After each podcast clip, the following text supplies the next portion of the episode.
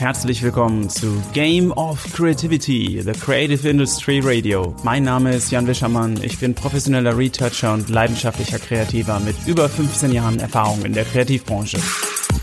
In jeder Episode stelle ich dir außergewöhnliche Menschen oder Gedanken vor, die dir helfen sollen, immer wieder neue Motivation und Inspiration zu finden. Vielen Dank, dass du heute Zeit mit mir verbringst. Und jetzt, Game On! Ich sitze hier zusammen mit meinem Brother from another mother, Michael Güth, einem langjährigen Gefährten, guten Freund und äh, sehr geschätzten Kollegen. Michael ist ehemaliges Modell, BWLer, erfolgreicher Fotograf und Unternehmer, Hardcore-Netzwerker und vor allem auch Familienmensch. Michael, ich freue mich total, dass du heute Gast bei Game of Creativity bist. Und ähm, habe ich gerade beim Intro irgendwas vergessen? Nee, ich glaube, das war relativ ausführlich. ähm, nimm uns noch mal ganz kurz alle mit in das Setting. Wo sitzen wir denn hier gerade, damit die Hörer mal ein Gefühl dafür kriegen? Wir sitzen gerade im Few Good Man Studio bei mir in Neuss im Loft und sitzen hier beim großen Arbeitstisch und Schrägstrich äh, Essenstisch, äh, sozusagen das Zentrum des Studios. Ganz genau. Hier haben wir schon viele, viele äh, Thai-Essen zusammen verbracht Allerdings. und äh, die eine oder andere Kampagne äh, ausgedacht und umgesetzt. Und äh, ja, auch so ist es heute geschehen. Wir haben einige Fotos gemacht, ähm, unter anderem für Game of Creativity und die werdet ihr alle bald sehen. Da bin ich super happy und ganz lieben Dank nochmal an der Stelle, Micha. Käffchen haben wir am Start, Thai gerade gefuttert, herrlich. Micha, für unsere Zuhörer da draußen, die dich noch nicht kennen, wie hat deine Kindheit gerochen? Wie meine Kindheit gerochen hat. naja, etwas intensiver. Ich auf dem Dorf, bin auf dem Dorf groß geworden, auf einer, in einer 2000 Seelengemeinde in der Nähe von Mainz. Äh, mit viel Land drumherum, viele Felder äh, und Wiesen. Ähm, eigentlich genau das Gegenteil von äh, Düsseldorf. Und ja, war eigentlich eine sehr, sehr schöne Kindheit und das hoffe ich meinen Kindern auch so zurückzugeben. Wir sind jetzt auch aufs Land gezogen nach Büderich und äh, alles ein bisschen kleiner, ein bisschen kompakter, ein bisschen goldener Käfig, aber eigentlich sehr, sehr schön. Das heißt, ähm, wie lange hast du denn da gewohnt? Ich habe da meine, meine komplette Jugend verbracht, von meinem vierten Lebensjahr bis zum 18. Lebensjahr, 19. Lebensjahr. Okay, und ähm, lass uns doch mal ganz kurz wissen, wer bist du denn eigentlich, privat und beruflich? Gute, gute Frage. Wer bin ich privat? Also, ja, ich muss sagen, ich bin ein super, super glücklicher Familienvater. Also bin so happy, die zwei Zwerge zu haben. Meine Tochter ist ja sechseinhalb, ist gerade in die Schule gekommen und mein Sohnemann ist dreieinhalb. Und natürlich haben wir noch unseren Hund Henry ne? und äh, meine Frau nicht zu vergessen, Anne. Und ähm, das ist so, Family ist für mich, äh, da tanke ich meine Batterien auf. Da ist ähm, das Handy sollte, sollte eigentlich öfter aus sein, äh, ähm, wenn es nach meiner Frau geht, aber das ist so der Punkt, wo ich wirklich, wo ich runterkomme, wo ich einfach äh, äh, glücklich bin. Ja? Und äh, für mich sind meine Kinder und meine Family das, äh, das Größte und ähm, ich hätte nie gedacht, dass ich mir so ein kleiner Spießer werde mit Eigenheim und äh, ähm, großem Garten und Hund und Co. Aber ich muss sagen, das, das macht doch sehr glücklich. Wie ist das denn für ähm, deine Frau? Ich weiß, sie ist ein unglaublicher Rückhalt für dich. Wie, also, wie habt ihr denn diesen, diesen Shift geschafft, dass du wirklich äh, so als Unternehmer und Fotograf so viel unterwegs sein kannst, aber trotzdem äh, so präsent in deiner Familie sein kannst? Ja, also ich habe das große Glück, dass Anne mir sehr, sehr viel, also meine Frau mir sehr, sehr viel abnimmt und mir unglaubliche Freiräume lässt, ähm, weil sie auch weiß, dass mir wichtig, wichtig ist. Und gut, sie ist ja auch vom Fach. Ne? Ich bin ihr härtester Fall. Frau ist Psychotherapeutin für Kinder und Jugendliche. Ähm, und ähm, ja, also ich habe sehr, sehr viel äh, Verständnis ihrerseits, was mir da entgegenweht. Sonst wäre das in der Form gar nicht möglich. Ja. Absolut, ja, weil du bist ja auch wirklich eigentlich permanent unterwegs und auf Produktion und äh, auf Akquise-Tour. Und ich finde das ziemlich faszinierend, wie du das unter einen Hut bekommst. Also ja, also das Faszinierende ist dabei, dass sie es sehr gut unter einen Hut bekommt, weil ähm, das funktioniert nur, dass ich so viel unterwegs bin, weil, weil Anne das einfach zu Hause extrem gut im Griff hat, das Regiment. Und ähm, ja, da muss man eher den Hut vor meiner Frau als vor mir also ziehen. Wir sehen, hinter einem erfolgreichen äh, Fotografen und Unternehmer steht auch immer noch eine sehr, sehr erfolgreiche und strukturierte Ehefrau. Das ist korrekt.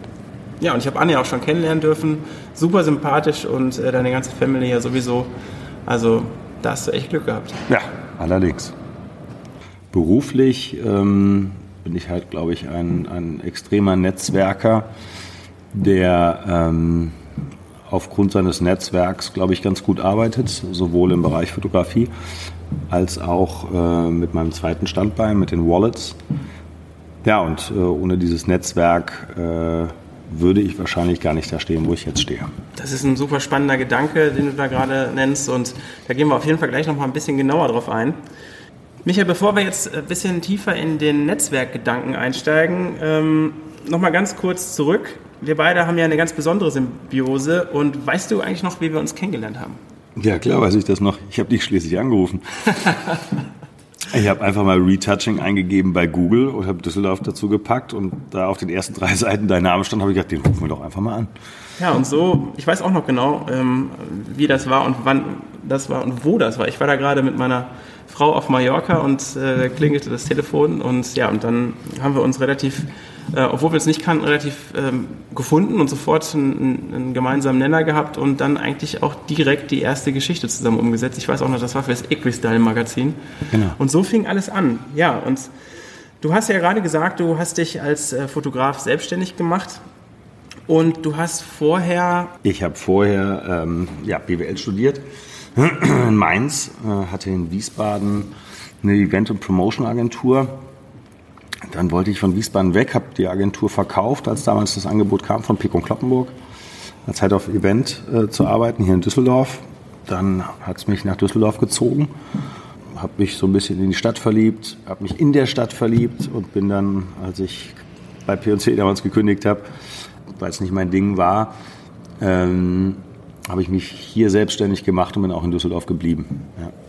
Woher kam der Mut, dich als Fotograf selbstständig zu machen und damit irgendwie auch dein, dein Ding zu machen?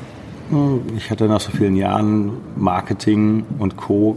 keine Lust mehr darauf und äh, habe halt gesagt, ich will jetzt nur noch das machen, was mir Spaß macht, was, äh, was wirklich mein Ding ist und ähm, habe damals also auf eine Karte gesetzt und habe aus meinem aus meiner größten Passion, aus meinem Hobby meinen Beruf gemacht und habe damals meine erste Fotoproduktion gegründet. Ja. Super spannend. Und weißt du noch, wie sich das angefühlt hat. Also kannst du uns mit in den Moment nehmen, als du dich da entschieden hast. War das, wie war das für dich? Ich würde sagen, äh, damals bei der Kündigung, ne, das war ja der Grund, ähm, sehr befreiend, ähm, wieder mein eigener Herr zu sein und äh, mir keine Gedanken über Hierarchien machen zu müssen innerhalb eines Unternehmens, kein fragen zu müssen. Letztendlich kann ich das jetzt so machen, kann ich das so nicht machen. Ähm, das war ein sehr, sehr gutes Gefühl damals. Und ähm, ich würde es jederzeit wieder machen. Also ich habe diesen, diesen Schritt nie bereut in meinem Leben. Ganz im Gegenteil. Also seitdem sind so viele Türen aufgegangen. Auch wenn der Weg ein bisschen steiniger war, war er doch recht erfolgreich. Da würde ich unheimlich gerne noch ein bisschen tiefer reingehen, weil wir haben sicher ganz viele Hörer, die vielleicht an einem ähnlichen Punkt äh, stehen oder mit dem Gedanken spielen, sich ähm, selbst zu verwirklichen, vielleicht aus dem mal auszubrechen, was sie gerade haben. Und ähm, was war für dich so der Moment oder was waren die Gefühle, die du hattest, als du entschieden hast, dass du, dass du das nicht mehr möchtest, was da war? Was war so der, was hat dein Bauch gesagt? Ja, der Bauch, Bauch war da sehr ausschlaggebend. Ich bin ein klassischer Bauchmensch. Und ähm, damals, ich habe da so zwei Wochen in, Folge gehabt, wo ich einfach ein sensationelles Wochenende, Wochenende hatte und auch an dem einen auch, äh, wir waren glaube ich auf Ibiza, kam dann äh, sonntags mittags zurück, war eigentlich alles super cool und dann hatte ich irgendwie jeweilig sonntags abends so Bauchkrummeln.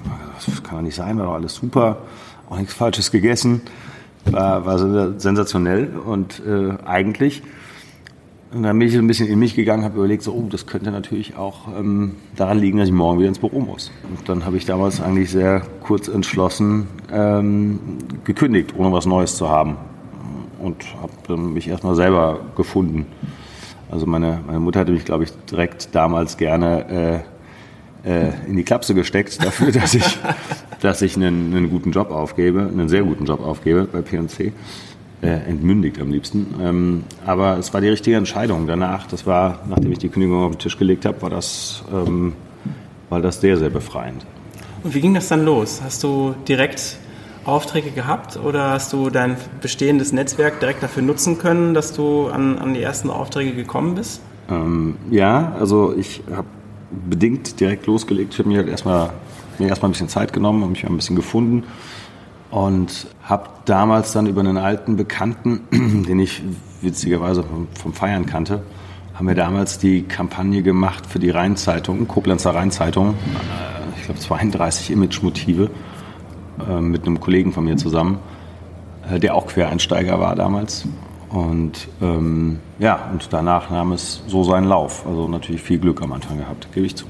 Okay, aber das ist ja auch nicht schlimm, weil ich glaube, wo ein Wille ist, da ist ein Weg. Und ähm, wenn man den ersten Schritt gegangen ist, dann, ähm, ja, dann, es gibt auch diese schöne Analogie, wenn du äh, im Auto sitzt und drei Meter weit sehen kannst, dann fahr die ersten zwei Meter und du siehst die nächsten drei. Und das finde ich in dem Zusammenhang immer wieder als, als wiederkehrendes Muster, höre ich das in vielen Gesprächen, dass man einfach den ersten Schritt machen muss. Also einfach machen ja. und raus. Super. Ähm, wo oder was ist der Schlüssel für deinen Erfolg? Ich weiß nicht, ob man das so in ein, zwei Punkten zusammenfassen kann. Es sind viele Punkte, die da mit reinspielen. Klar ist es erstmal das, was man, was man kann, ja, und was man umsetzt, äh, das natürlich auch dem, dem Kunden äh, gefällt. Ähm, dann ist es natürlich auch das Netzwerk, der Fleiß und ähm, äh, nicht aufzugeben, wenn ähm, man mal ins Tal kommt. Also ne, die Selbstständigkeit ist immer, ich war jetzt, bin selbstständig, seitdem ich 18 bin, ähm, mit diesen zwei Jahren äh, Ausflug nach Düsseldorf zur P&C. Ähm, es ist immer ein Parabelflug gewesen und ähm, in den guten Zeiten sollte man immer für die schlechten vorsorgen. Das hat man in jungen Jahren wahrscheinlich nicht so gemacht. Heute ist das ein bisschen anders. Aber es muss einem immer klar sein, dass es nicht immer nur steil bergauf geht. Ja? Und ähm, man muss da auch äh, darauf gefasst sein, dass das mal nicht so gut läuft. Dass man mal einen Kunden hat, der vielleicht gar nicht zahlt oder dass äh, dein Kontakt im Marketing äh, dann vielleicht gerade den Job wechselt und du dann einen Kunden verlierst, mit dem du gerechnet hast. Ja? Ähm, sowas kann halt immer passieren. Was würdest du sagen, ist deine Kernkompetenz und in welchem Bereich würdest du gerne mehr Wissen aufbauen? Wo bist du neugierig?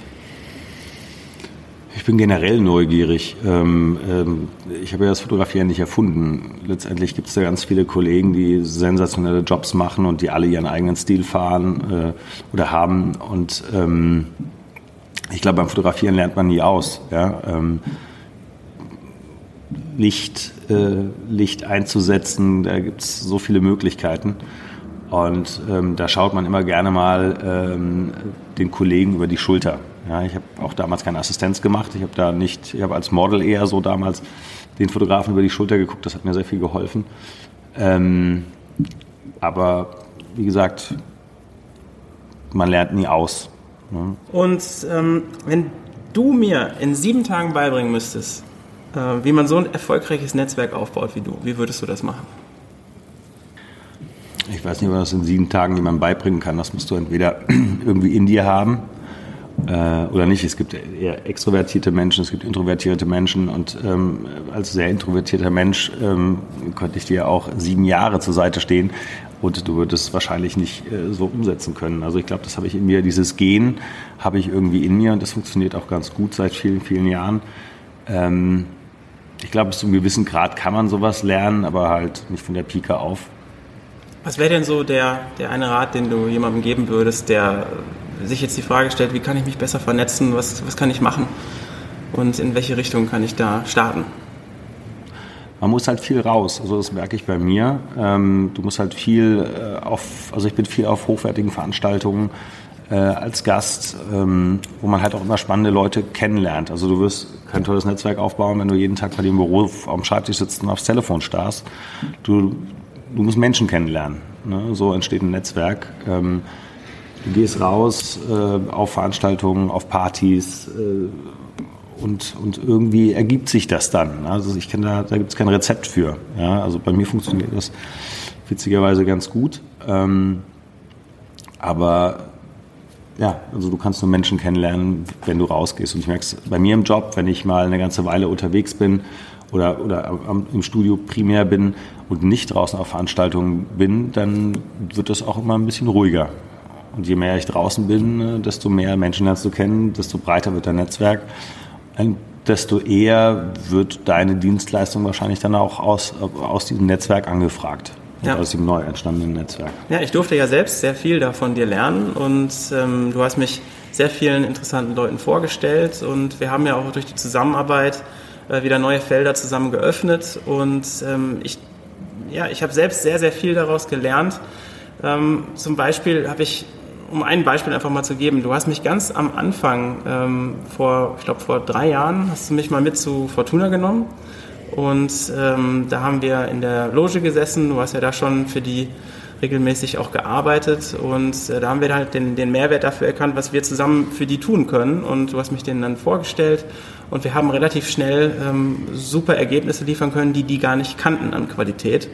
Und Darüber hinaus sind ja wieder neue Verbindungen entstanden. Siehst du das für dich so, dass, ähm, dass es oft ein, ein Geben und Nehmen ist? Und, oder ist es eigentlich sogar viel wichtiger, ähm, den, den Leuten erstmal primär etwas zu geben, um dann selber davon äh, richtig profitieren zu können?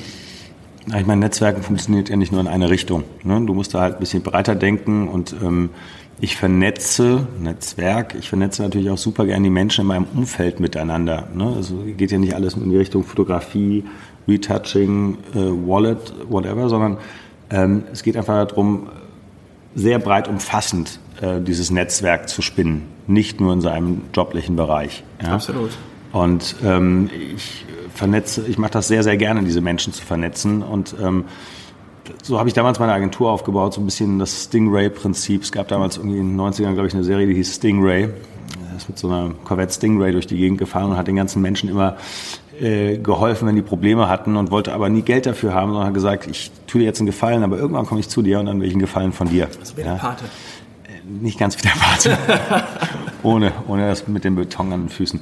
Ähm, und, und so hat das eigentlich auch ganz gut funktioniert. Mir ist eigentlich bis heute keiner einen Gefallen schuldig geblieben. Das hört sich jetzt aber so an, als würde ich es nur darauf auslegen, ähm, dass jemand mir einen Gefallen schuldet. Das ist es nicht. Ne? Also ich habe auch Menschen zusammengebracht, komplett branchenfremd, die ähm, wovon ich überhaupt nichts habe. Und das, ähm, das ist auch ganz wichtig so. Ja. Und, ähm, ja, es ist ja auch das, wenn ich da kurz ein, ja. äh, einhaken darf, es ist ja auch eigentlich dieses Gefühl der, ähm, der, der, der Dankbarkeit, was da so oft zurückkommt wenn man Leute zusammenbringt und denen irgendwo einen Mehrwert gibt. Und ich glaube, dir wird es zehnmal mehr gedankt, wenn du einfach nichts erwartest. Das ist, das ist korrekt, ja. Also das ist, das ist wirklich so. Ja. Und witzigerweise ähm, kommt dann Jahre später, ähm, kriegst du eine Empfehlung ausgesprochen und äh, aus einer Ecke, wo du es gar nicht erwartet hast. Ne? Und das ist dann halt, das ist dann schon sehr schön und das, das freut einen auch sehr. Absolut. Ja. Und du musst dein Netzwerk natürlich pflegen. Ja? Also ähm, du musst halt schauen, ne, was machen die so. Man, ne, man bleibt irgendwie in Kontakt und ähm, ohne das funktioniert es einfach nicht. Ganz wichtiger Punkt. Michael, lass uns mal ganz kurz äh, einmal in die Vergangenheit reisen. Du hast es ja gerade schon mal angesprochen. Die ersten Erfahrungen hast du ja eigentlich ähm, mit der Fotografie vor der Kamera gemacht.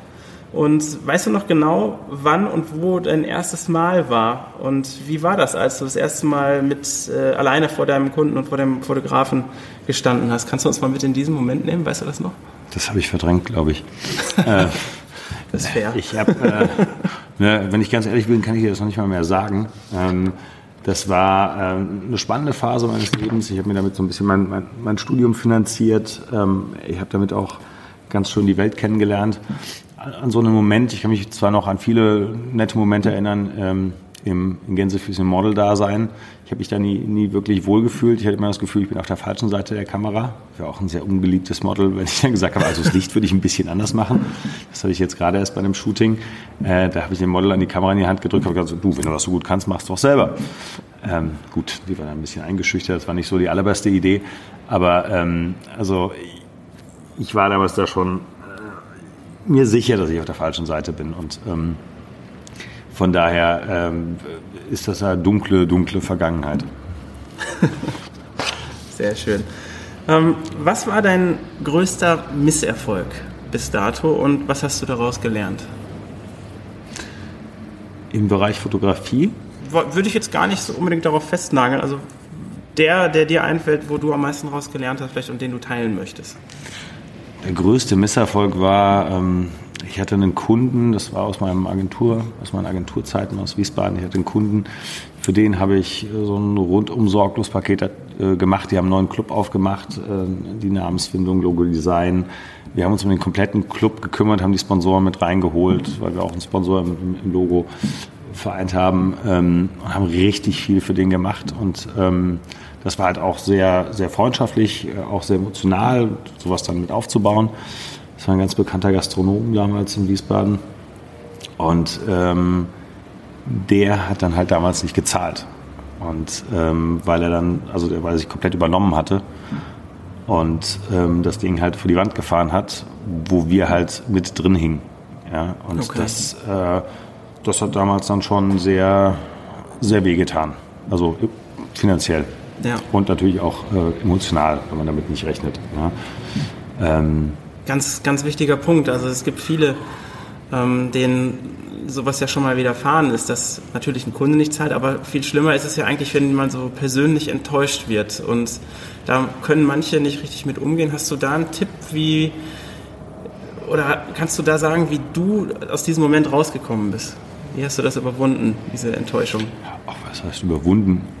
Solange es dich nicht komplett, äh, ähm, sage ich jetzt mal, zerreißt, äh, deine Firma, dass du dann plötzlich selber vor der Insolvenz stehst, ähm, machst du da einen Haken dran als, als Lehrgeld. Das war in dem Fall relativ viel Lehrgeld.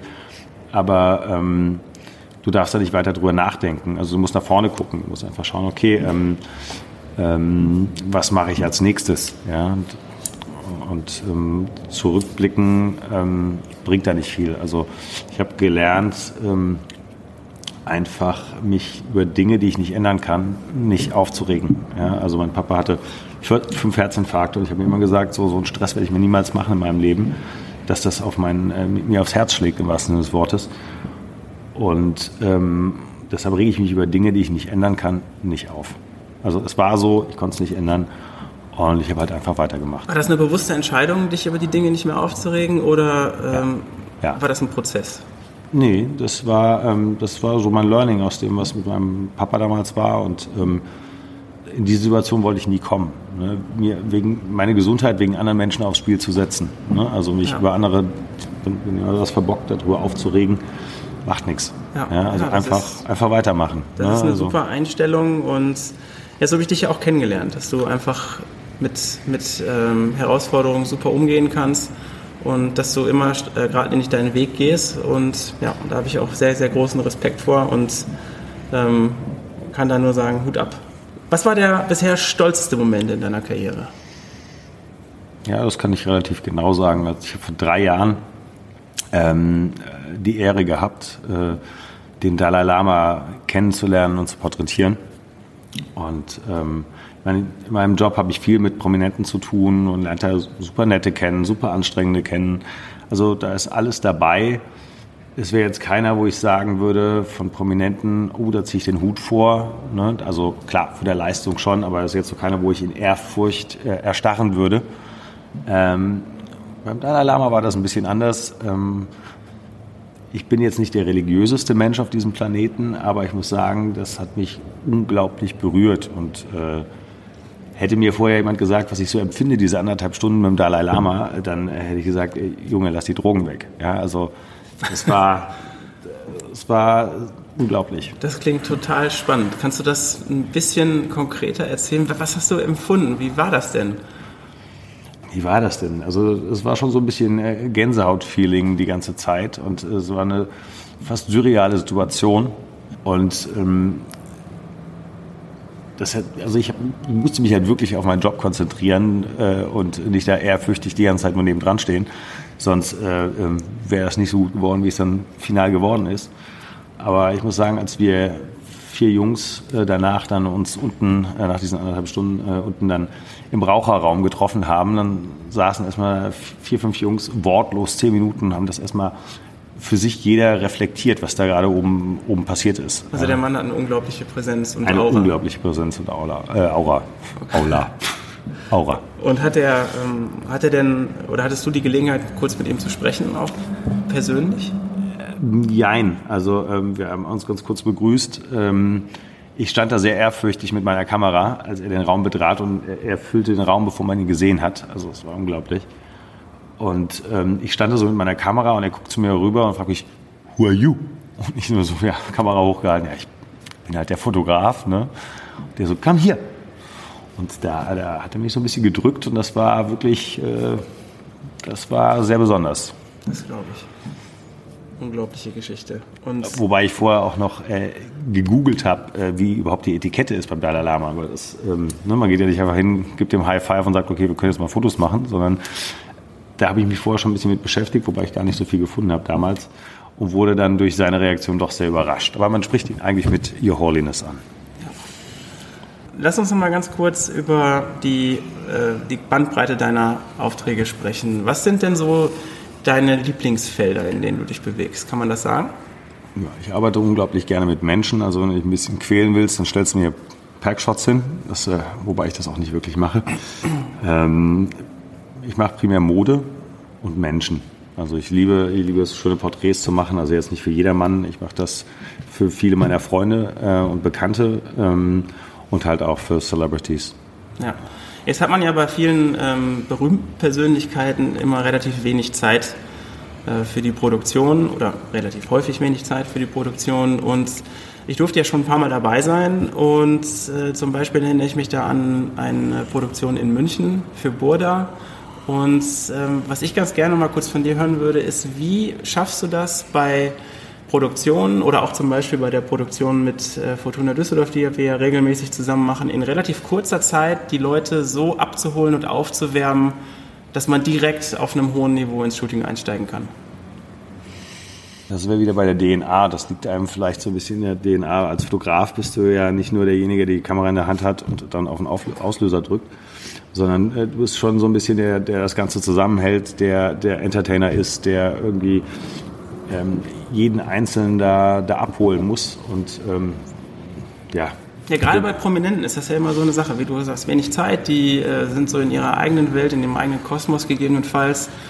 Und du musst an der Stelle ja deinen Job machen und hast gegebenenfalls manchmal nur zwei, drei Minuten dafür. Und wie geht das? Du darfst halt keine Berührungsängste haben. Ne? Ähm, die kochen alle mit Wasser ne? und ähm, die sind es halt gewohnt, dann auch mal eine Ansage zu bekommen. Also ne, ich hätte jetzt gern dies, das, jenes. Da darf man halt, da muss man einfach loslegen. Also ich habe da, hab da kein, kein Rezept für. Das ist einfach, entweder man hat so eine gewisse Chemie und das funktioniert von Anfang an oder nicht. Also ich könnte jetzt nicht sagen, du musst jetzt Punkte 1 bis 5 abhandeln und äh, dann funktioniert das super.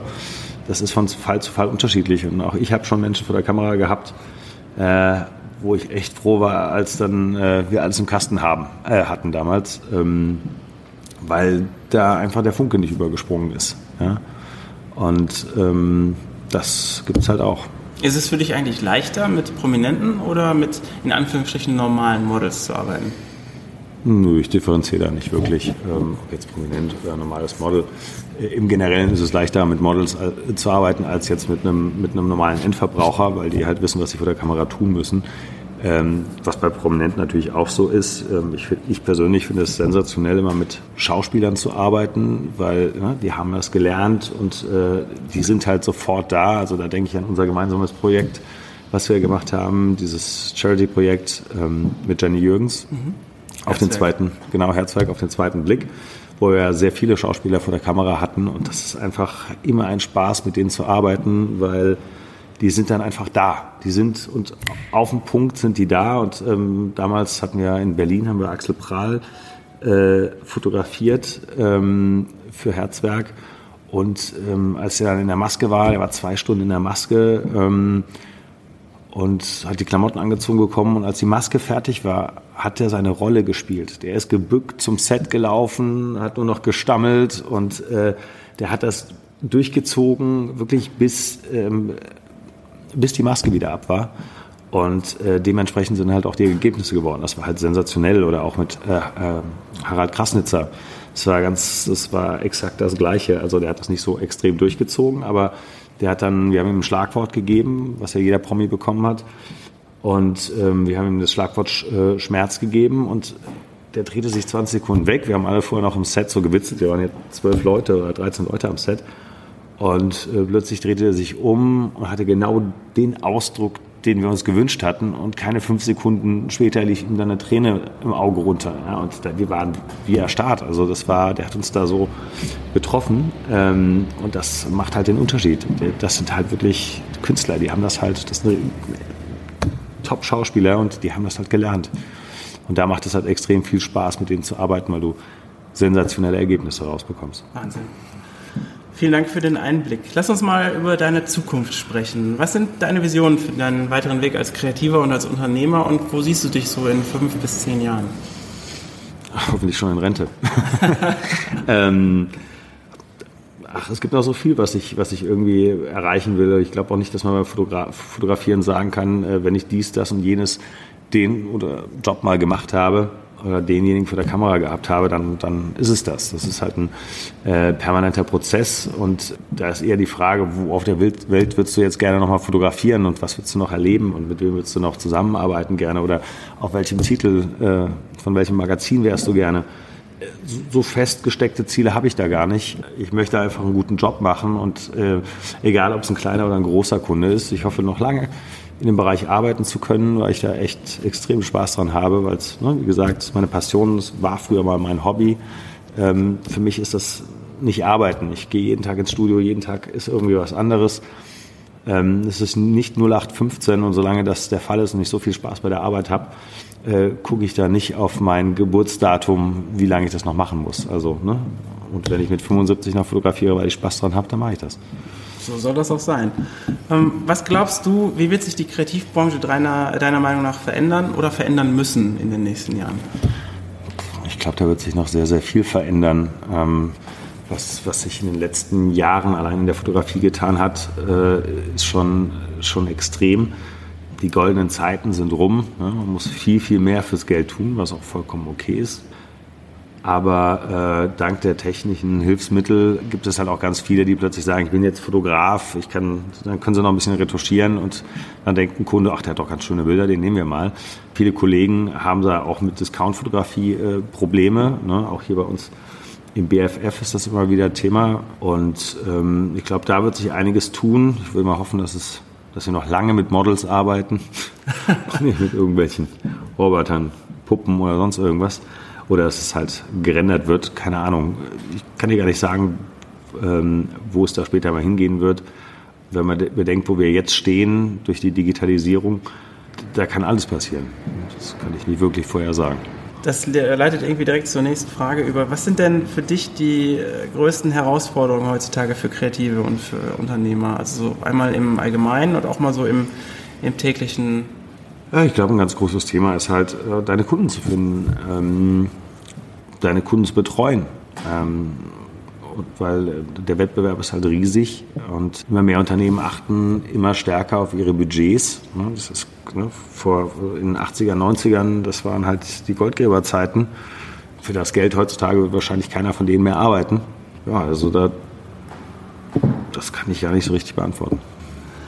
Micha, was hat dich die bisherige Arbeit in der Kreativindustrie gelehrt und was war die eine klare Lektion für dich? Was hat es mich gelehrt? Dass man, äh, dass jeder Mensch sehr austauschbar ist. Ja? Kaum wechselt der Ansprechpartner, der hat dann auch seinen, seinen Buddy oder seinen guten Kontakt oder seinen Lieblingsfotografen. Da bist du ähm, auch relativ schnell vom Fenster weg, egal wie gut oder schlecht du bist. Wo wir beim Gedankennetzwerk sind. Wo wir beim Gedankennetzwerk sind, genau. Dann lass uns zum, äh, zum Abschluss des Gesprächs super gerne ein paar äh, schnelle Fragen, Antworten machen, damit wir unseren Zuhörern auch direkt was zum Anfassen geben können, was zum Umsetzen. Und äh, ich würde einfach mal ein paar Fragen raushauen. Du sagst spontan, was dir dazu einfällt. Ja. Was würdest du auf eine riesige Plakatwand schreiben, wenn du es dürftest? Das muss jetzt schnell gehen, ne? Kinder sind das Größte. Was würdest du deinem 25-jährigen Ich aus heutiger Sicht mit auf den Weg geben? Keep on going. Mach einfach so weiter, wie du, wie du angefangen hast, egal wie steinig, äh, wie steinig der Weg wird. Du wirst es schon meistern. Cool. Woran glaubst du, was andere vielleicht für verrückt halten? Ich glaube noch an Loyalität und an, äh, an Werte und an Freundschaft. Hast du für dich wichtige Routinen in deinem Leben oder in deinem Tag, die dir helfen, strukturierter und einfacher durch, den, durch dein Leben, durch deinen Tag zu kommen? Ja, Struktur ist ein schönes Thema.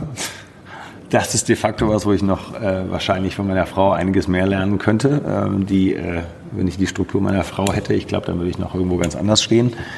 Die äh, Job, Kinder, Haushalt äh, perfekt unter einen Hut bekommt. Also da sollte ich mich von meiner Frau coachen lassen. Da jeden Tag bei mir ja äh, irgendwie was Neues ist, ähm, ähm, so wirkliche Routine in dem Sinne habe ich nicht. Also klar, die Routine morgens aufstehen, mit den Kindern frühstücken und so, klar. Aber ähm, ansonsten. Das lädt ja auch so den, den Akku ein bisschen auf, ja, natürlich. Family-Akku und finde ich super, super wertvoll. Ja. Ähm, wie bildest du dich weiter? Hast du Tipps für, für Webseiten, für Bücher oder für Apps, die dich begeistert haben? Ich habe mich damals in meiner, in meiner Jugend, ich habe mit zwölf angefangen zu fotografieren, da habe ich mich immer extrem weitergebildet, habe ne, damals beim Modeln den, den Fotografen über die Schulter geguckt. Ähm, gucken wir heute immer noch gerne an, wie andere das machen ähm, online, aber da gibt es keine speziellen Seiten. Ähm, manchmal reicht ja schon ein nettes Bild behind the scenes, wenn du siehst, wie das Licht steht und ähm, oder wenn du ein Bild siehst und dann überlegst du dir, ähm, weil du es anders betrachtest als andere, wie derjenige wohl das Licht gesetzt hat oder so. Ähm, also in der Form ähm, lasse ich mich gerne ähm, positiv überraschen von, von dem, was, was Kollegen machen. Ähm, gucken wir die ganzen Kampagnen immer an. aber dass ich sage, ich aber schaue mir jetzt nur auf dieser einen Website was an oder gucke mir Tutorials an, das ist nicht der Fall. Was weiß kaum jemand über dich? Also, es gab es, ja, ja, ja. genau das. Ihr versteht schon. Okay, lass uns das, äh, das QA mit einer Frage abschließen. Was war deine beste oder lohnenswerte Investition? Oh, sorry, nochmal. Was war deine beste oder lohnenswerteste Investition an Geld, Zeit oder Kraft?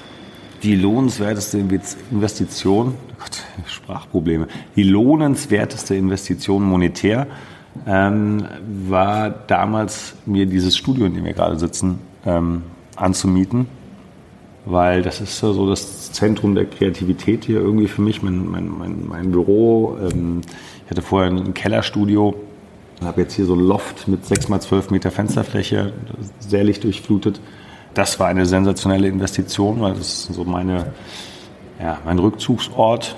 Ne? Und, ja, und gleichzeitig ja auch irgendwie ein Ort für dich auch fürs Netzwerken. Du machst ja hier häufig auch Veranstaltungen und, und Partys und ähm, du kannst die Shootings hier äh, in sehr großem Stil umsetzen. Und das, ja, das kann ich bestätigen, dass du da auf jeden Fall ein Zentrum geschaffen hast, wo man sich gerne trifft und wo man vor allem sehr entspannt äh, arbeiten kann. Ja, ein Meeting Point auch. Also ne, sagen wir, hier, komm auf einen Kaffee vorbei. Hier gibt es immer einen guten Kaffee und ähm, das ist auch schön. Das ist auch ganz spannend, wenn es an der Tür klingelt, wer, wer denn heute davor steht. okay, ähm, dann würde ich dich gerne zum Abschluss noch fragen, woran arbeitest du gerade und worauf dürfen wir uns freuen? Das ist auch eine Gelegenheit, äh, nochmal ganz kurz über deine, deine Wallets zu sprechen, die ich unglaublich faszinierend finde, weil du ja neben der Fotografie noch ein, ein tolles äh, zweites Standbein aufgebaut hast, was es so aus meiner Sicht zumindest noch nicht gegeben hat. Ja, das stimmt. Also, ähm, also fotografisch, um das kurz mhm. auf die Frage zurückzukommen, gibt es ein paar Themen, die jetzt anstehen, wobei äh, das alles noch nicht so so ganz spruchreif ist. Da sollte man sich überraschen lassen und vielleicht meinem Insta Instagram-Account ein bisschen folgen, äh, michaelgüt.com, nee, Michael Güt Photography, Entschuldigung, in einem durch. Genau, da ist immer das, äh, das Neueste drauf oder auf meiner Website, michaelgüt.com. Ähm, und das andere Thema, was du eben angesprochen hast, Wallet, da hoffe ich, dass es das sonst nicht so, so auf der Welt gibt. Das ist halt dieses kleine Scheckkarten, große äh, Lederportemonnaie, die ich in Deutschland produzieren lasse wo ich natürlich auch viel, viel Zeit äh, und Geld investiere, weil ich dran glaube und einfach sage, ich würde das gerne ne, im, im Markt breit gestreut sehen. Das ist jetzt beim KDW in Berlin, es gibt die bei Engelhorn in Mannheim, bei Franzen auf der Kö. Und ja, da, das ist halt so ein, so ein Thema, das ich momentan schon sehr äh, forciere. Und gibt es etwas, was äh, unsere Hörer für dich tun können? Wie kann man dich äh, aktuell supporten und wo könnte man dir einen Gefallen tun? Ja, also wenn wir da auf Wallet zurückkommen, also w4llet.de gibt es auch einfach nur unter Wallet äh, bei äh, Instagram und da würde ich mich freuen, wenn ganz viele Leute sich das mal anschauen und liken. Cool. Ähm, lass uns noch mal ganz kurz äh, für die Leute, die jetzt neugierig geworden sind, einmal festhalten, wie man dich erreichen kann. Ja. Ähm, Wo bewegst du dich im Internet am meisten? Am, am besten kann man dich per E-Mail erreichen, mail.michaelgüt.com in einem durch mit TH. Ich werde das auf jeden Fall alles verlinken. Ah, okay. Und äh, ansonsten Instagram, Facebook, ähm, ich glaube, da ist man für unser Alter noch relativ breit aufgestellt. Ne? Es gibt ja noch so viele Plattformen, für die wir einfach zu alt sind. Meine, Facebook ist ja mittlerweile für alte Menschen sozusagen, so ein Teenie fragst. Ja, also auf den klassischen äh, Social Media Kanälen bin ich, glaube ich, ganz gut vertreten. Super, alles klar. Micha, ich danke dir ganz, ganz herzlich für diesen Einblick und für das tolle Gespräch und äh, sage an dieser Stelle.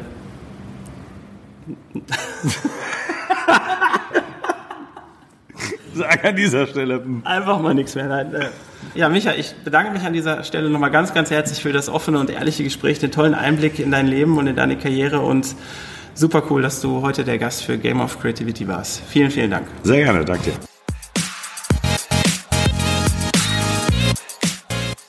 Vielen lieben Dank für deine Zeit und für das Zuhören. Das war Game of Creativity.